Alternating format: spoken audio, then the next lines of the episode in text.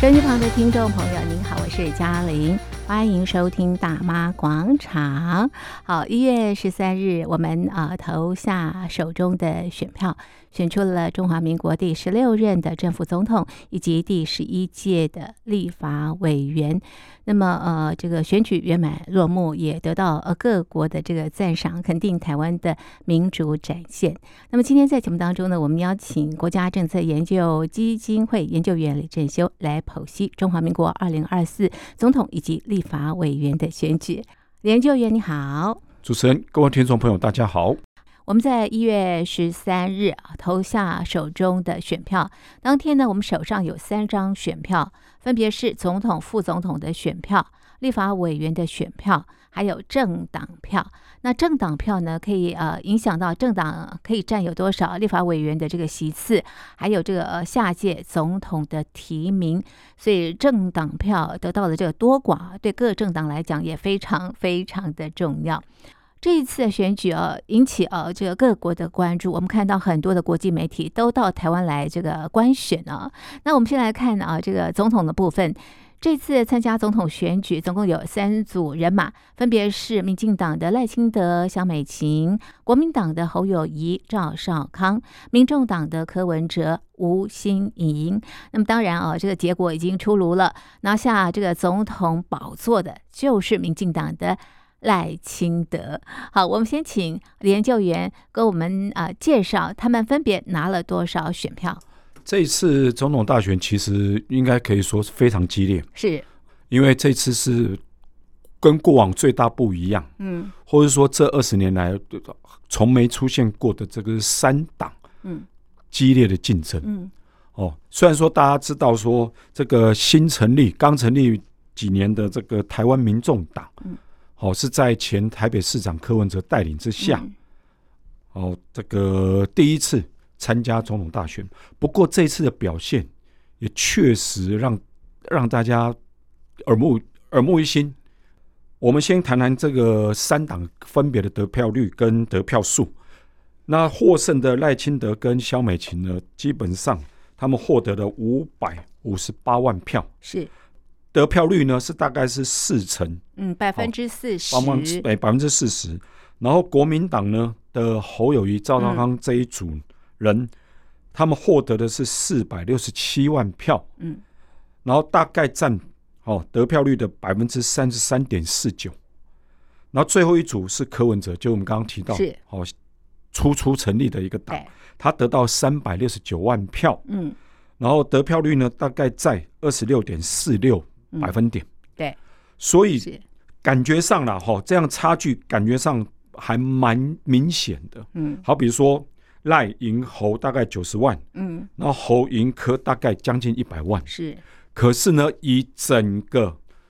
哦总统大选的这样的规模来看哦，其实这样差距其实不算大，嗯其实不算大。是所以可见得在这个过程当中啊，嗯朝野这个政党有哦角力啊角力是非常的激烈。是，你看之前呢，这个呃辩论对不对啊？是政见发表，然后呢，这个选前的呃这个最后一个晚上的这个造造势啊，确实，因为这个造势活动哈、是一个民主选举过程当中一个不可或缺的重要一环，因为你的造势活动越激烈，是会越火热，是，表示你这个民意支持度越高嘛。嗯，好、如果说大家都知道，如果说一个造势场合冷冷淡淡，是非常冷清，是那这种情况之下，当然选民可能对你这个候选人是好、能否当选，当然就会产生很高的疑虑。是是可是从最后一周对三党的这个造势活动来看，是是其实都非常的火热，是，所以当时很难预测到底谁能够当选，确实如此。尤其在这么接近的情况之下，哦，几乎是三党要平分，嗯大概因为我们合格选民大概有一千九百四十六万，是是所以这三党要对嗯平分一千九百多万票的这种情况之下，当然没有一个党敢轻忽，嗯好，没有一个党敢随意说啊，没关系，我们会一定会当嗯选或怎么样。所以在这个当下呢，民主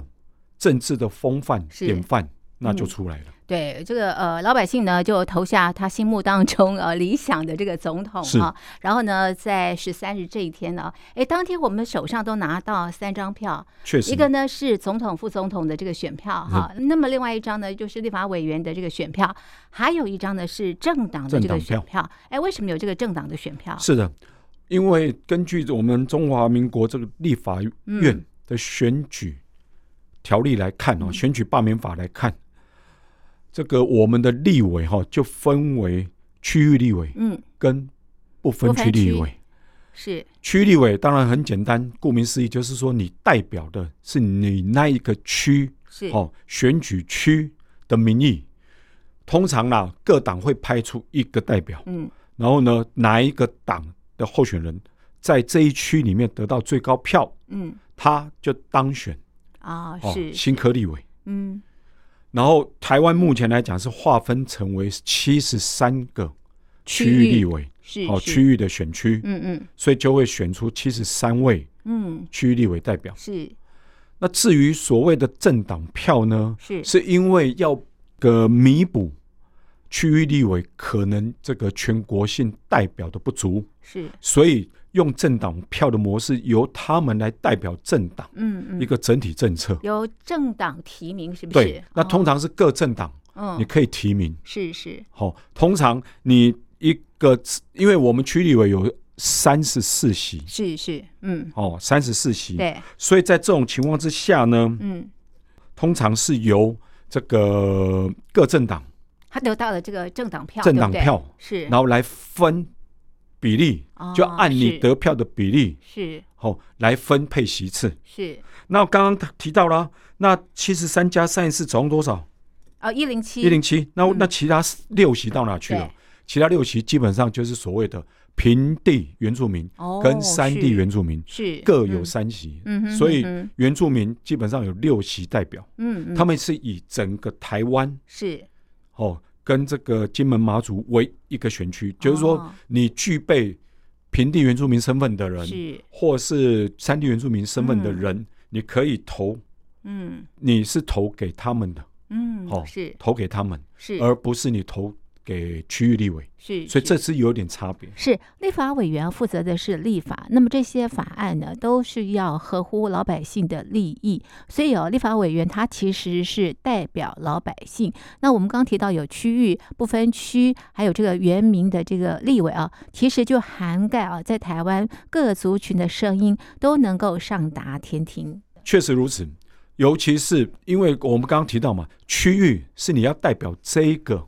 好、哪个县市下面哪一个区对，嗯是好、是，的民意，对，那往往你有时候没办法兼顾全国，是是。所以为什么要特别设计所谓的政党票或者是不分区立委呢？嗯嗯就是因为他们可以代表政党嗯，整个整体政策是的是立场跟是，意见。对，所以换句话说，如果哪一个政党他在不分区的席次上获得更多票，是表示普遍来说就是选民更认同你这个政党没错嗯没错。所提是出的整体的一个政策嗯政嗯见。嗯那我们可以看这一今次年呢各，政党都对拿了多少席次啊？基本上哦，我我只记得民众党八席。 对，我们目前是这样讲啦。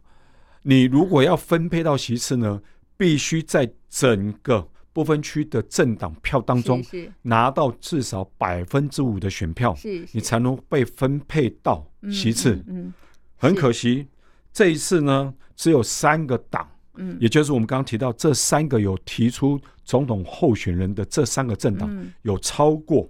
百分之五十的这个门槛。就国民党、民进民进党跟跟民众民众党是连之前有在这个立院上一届立院有席次的这个时代力量，是这一次呢掉到应该是二点五七，是所以连五百分之五的门槛都没都跨不到过。嗯所以换句话说，是新任的立法院，新一届的立法院呢，立时代力量的就没有席次了，是就没有带是任何代表。是而新任的立法院哦，呃，提醒各位，新任的立法院是在二月一号就职，是是所以在差不多两个礼拜。更早。很我快们的总统是五月二十号，是。是然后根据得票率来说呢，这一次民进党的不分区得政党票拿到嗯三十六点一六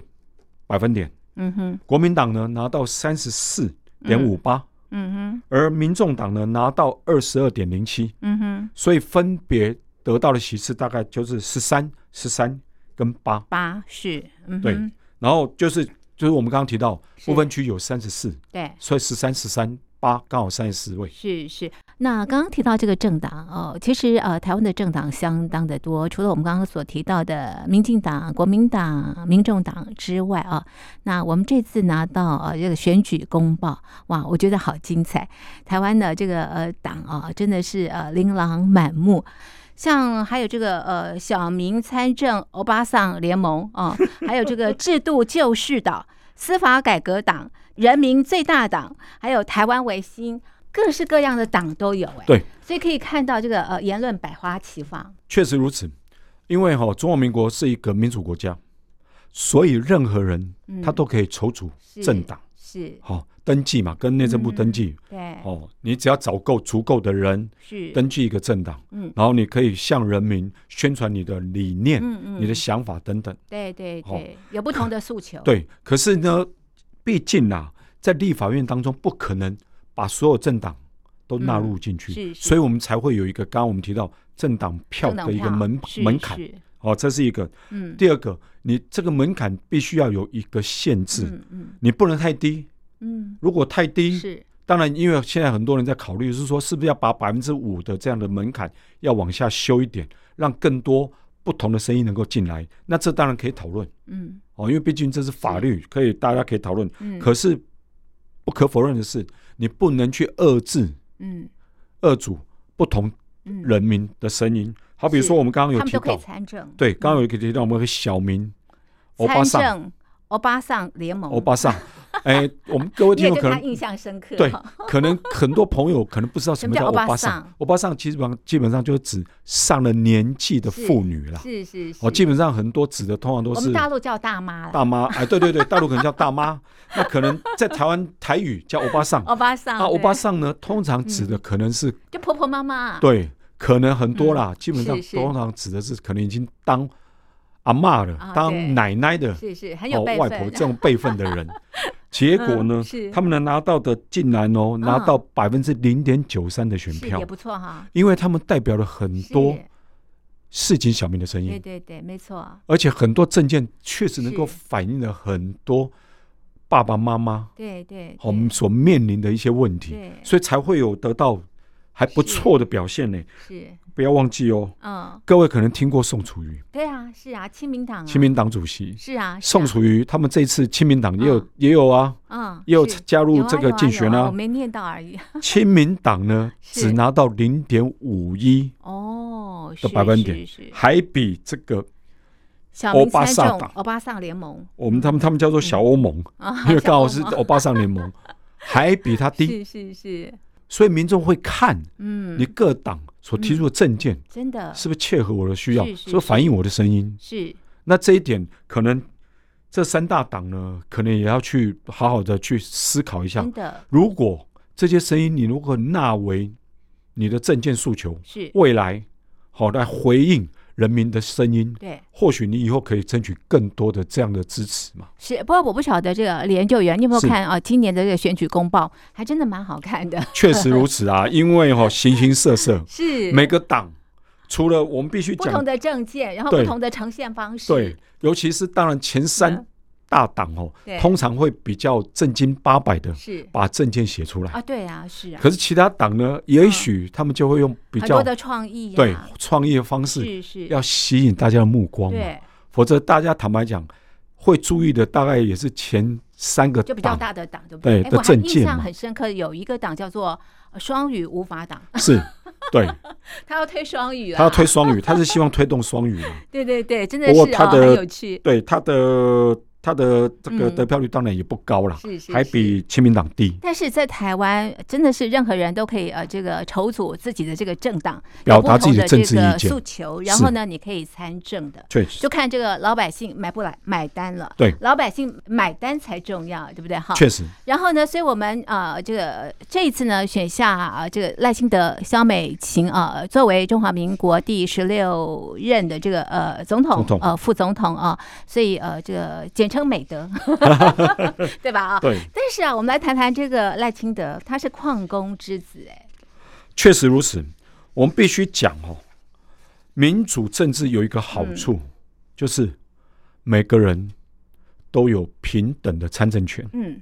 对，每个人是只要你能够提出你自己的政见，是，吸引选民的支持，对，哦，获得你政党的提名，嗯然后吸引选民支持，嗯，你的得票高过于其他党，你对，当然就获胜了。是的，哦，嗯简单的讲，民主政治就是这样来。是，所以这为什么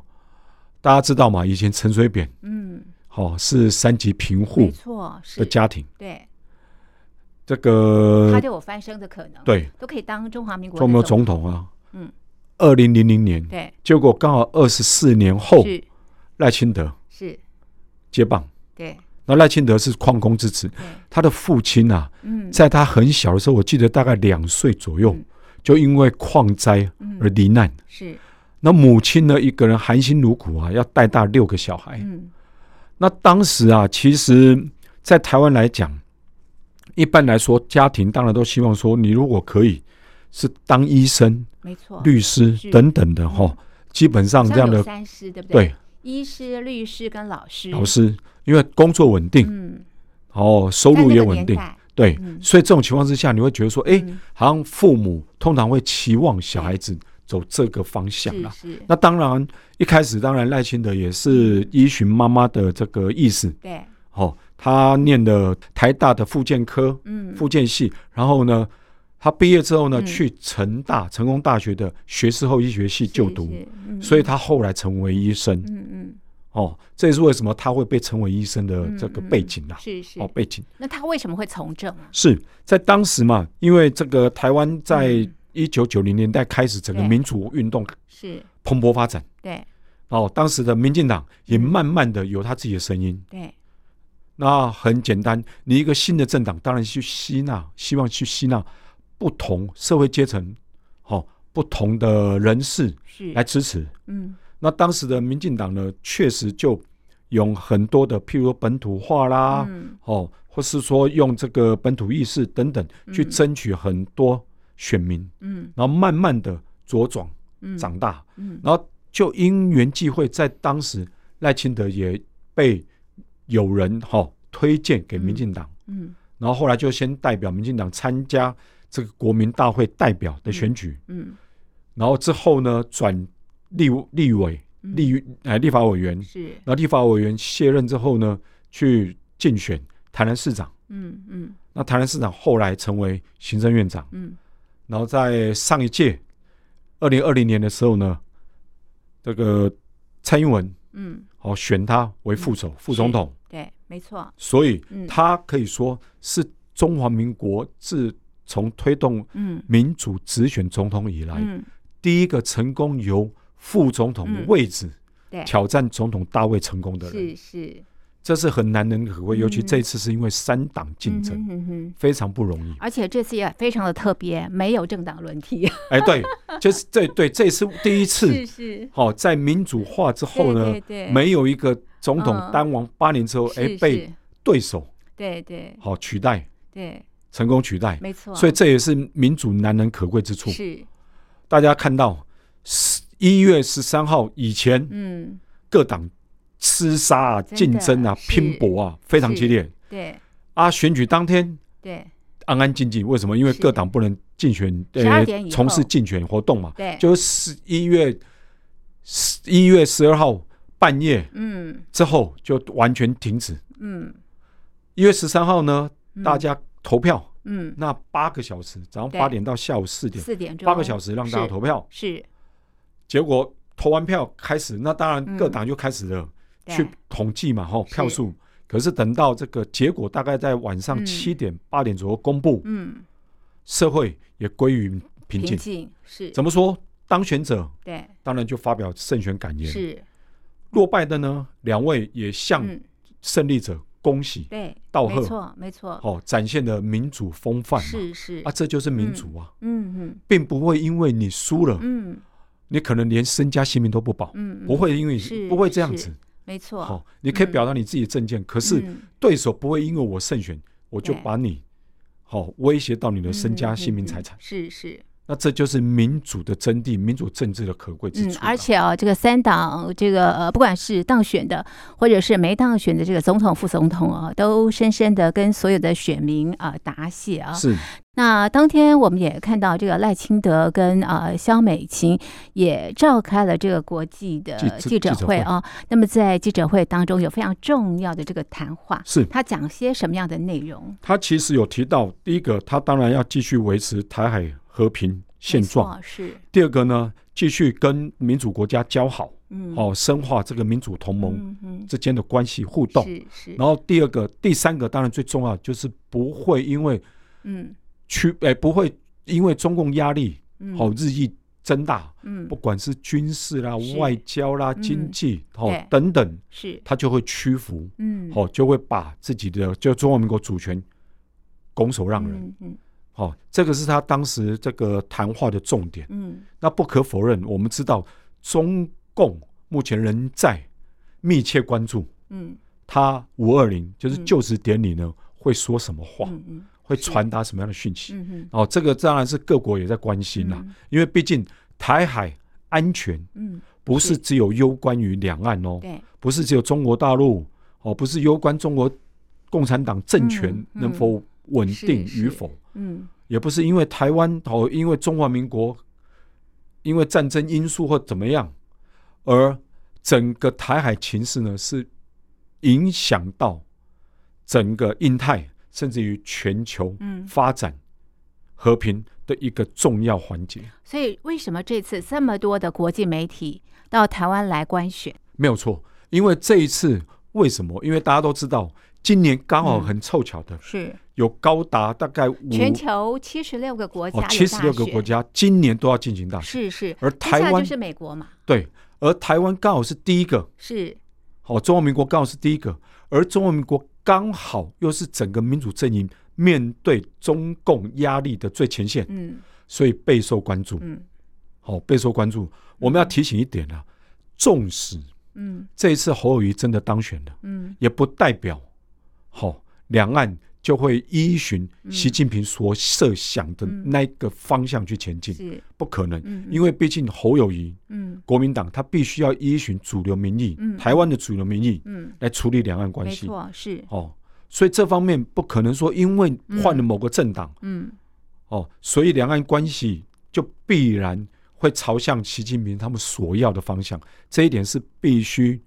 这个听众朋友要了解，嗯而且也给这个是中共高层要理解到了，嗯哦，人民并不是因为这个怕你嗯或是屈服你的压力，嗯而因为这样就投给这个你不喜欢的候选人。嗯所以这次的选票大家看得到啊，是否则如果真的屈服的话，照理讲，可能大家会同把集票，哎，选票集中给侯友谊嘛，是是是不是？可是对，看起来没有哦，所以在中华民国老百姓最大，对，确实如此嗯。所以任何人当选，嗯他一样依循是这个人民的声音，他对不可能说啊，我应该会怎么嗯样，我希望怎么样，那是不可能的事。嗯如果是你跟民意背道而驰的话，嗯显而易见，你的执政一定会遭遇很多困难嗯。第二是个，可能四年后你就下来了。真的，所以这次这么多的国际媒体到台湾来呃观选呢、主要就是因为整个的一个地缘政治，还有这个半导体的这个关系，是，所以格外受到大家的这个呃关关注。当然，另外的最重要因素是什么？嗯因为就是中共嘛。嗯，为什么会受到是台湾的选举受到各国瞩目？是因为大家就会看你中共怎么如何反应嘛。是是，那不是好笑？你选中前不是放气球，对然后军机军舰，对啊，你中国大陆中共一直觉得说啊，是希望两岸问题两岸自己解决，是结果你把整个议题闹到国际社会，闹到是国际化的，那不就是因为你中共嗯一再的嗯嗯蛮横的打压台湾嗯吗？嗯嗯是，因为台湾人不可能就此接受啊。对，所以在这种情况之下，你中共是否应该基于嗯这次的选举结果，好好思考一下，嗯你未来未来对台政策该要怎么走？嗯哼嗯你继续打压，基本上台湾不可能屈服。嗯哼哦，台湾人不希望打仗。嗯，我嗯相信中两共领岸导的人应该也人不想民要都吧？不希望对战争了。哦，不希望战争，啊嗯可是也不会因为不希望战争而屈服你的种种压力。嗯，哦是，这个是习近平跟他们这个周边的这个哦中共官员、中共高层应该要理解的啦。嗯嗯，其实这个呃，中华民国的这个总统大选圆满落幕、哦，那么呃，国台办的发言人也在第一时间啊、有了一些这个回应啊、是，他说些什么？其实我们的陆委会也做了些回应啊、他就说哦，他就讲说啊，因为他赖清德只拿到四成，不所以他说代表这不台湾代的主流表民主流民意嗯意嘛。是哦，不管如何啦，嗯，赖清德在这个三角赛局当中获胜，那对他赢就是了就获是胜，赢了嘛，他就是获胜的是，连国民党、嗯，民众党都接受嘛，是所以你是中共没有办法不接受的。是是，再过来，陆委会也讲了嘛，嗯，你必须尊重最新民意。没错，那确实，这是是最重最新民意。嗯嗯，不管你喜欢与否，嗯嗯，你必须未来四年就是要跟赖清德打交道。对，好，是你如果真的想化解两岸冲突的这嗯个风险，的确你就要想办法，要对话，要交流，对，是，要怎么样去嗯，好降低这样冲突的因子嘛。嗯嗯是，否则的话，到时候大家两相碰撞，嗯。可能大家彼此受害哦。嗯嗯，是。那么在这次的选举当中，我们也看到朝小野大啊这样的一个这个情况。是，我想我们大陆朋友可能很不了解什么叫做朝小野大啊，确实来啦。帮我们做一个这个说明一是下。我们通常会讲嘛，中央执政权是，取得中央执政权是所谓的执政党，对，所以在这种情况之下，它叫做在朝是政是党，对。然后其余政所以党现在就是民进党嘛，对不对？，啊那现在当然下一是任还是还是民民进进党嘛，党哦，然后周来野呢就是在野党，在野党基本上是因为这次在这个立法院整体来讲是过对半的在是哦立法院，我们也叫国会，国会，是哦，他们是过半，哦，是以侯跟柯领导的这两个党加起来呢，基本嗯上已经超过了嗯，这个就是将近六十席，是。然后是如果再加这个两席的这个嗯原住民，他他们两有两席是没有党籍，就啊无、是无无党籍的原住民，基本上他们比较偏蓝营，嗯嗯，所以基本上以六十二对五十一来说，现在在野党嗯哦基本上是实质掌控嗯国会，是实质是掌控立法院。是那未来如何跟这个执政的民进党如何来较劲？这叫朝小野朝小野大，大是是对是要如何监督，那如何合作？那当然是就是未来一个重点观察重点是。是，是所以呃，这个赖清德提到他要联合大家嘛，对不对啊？对然后呢，在参选的过程当中，其实各大党也提出很好的这个政见，未来呢，哎，他们也会希望能够采纳大家的这个呃想法，然后呢，为人民谋福利。确实如此，确实是如此，因为这是他不得不行的。嗯哼哼哼，因为如果他做的不好，很很可能四年后他就有对可能会被拿下。用选那票对不对？老百对姓用选票所以这就是民主的可贵，是是，因为为民主表示我们嗯，人民不是让你当选之后就永远执政人，民当家作主我随时可以监督，是我透过不同的政党是传达我不满意的声音。是这种情况之下，你就必须要兢兢业业的嗯去处理好每个政策，处理好每个跟人民攸关的嗯各种这个事务了，是，否则下一任你可能就嗯真赢不了的，呃所以台湾的这个选举制度真的跟中国大陆非常的不一样。对啊当然可惜啦，在当天在中国大陆要搜寻呃中华民国的这个总统选举，搜不到的 哈，他们是看不到的。对啊，嗯，被屏蔽掉了，很可惜。不过透过我们今天的这个呃介绍呢，我想收音机旁的听众朋友也可以感受到这个呃选举的一些这个可贵，人民啊、呃怎么样透过选票选出这个领导者来带领国家往前迈进、啊。确实如此。好，这个呃，立法委员对不对哈？嗯我们呃总共选出了一百一百一十三十席，三席，然后呢，二月份啊，二月一号号会就任，就就任了。是然后呢，总统呢是在五5月二20号，所以会有新的这个呃风貌啊。是那我们也希望这个未来，不管是台湾的内政啦、外交或者两岸关系，都能够有一个这个呃非常全新的开始啊。这柳暗花明的这对个感觉啊对对对出现。好的，这是啊，针对中华民国的这个总统大选进行的剖析，我们的讨论就进行到这里。非常谢谢听众朋友的收听，也谢谢研究员的分析，谢谢您，谢谢主持人，谢谢各位听众朋友。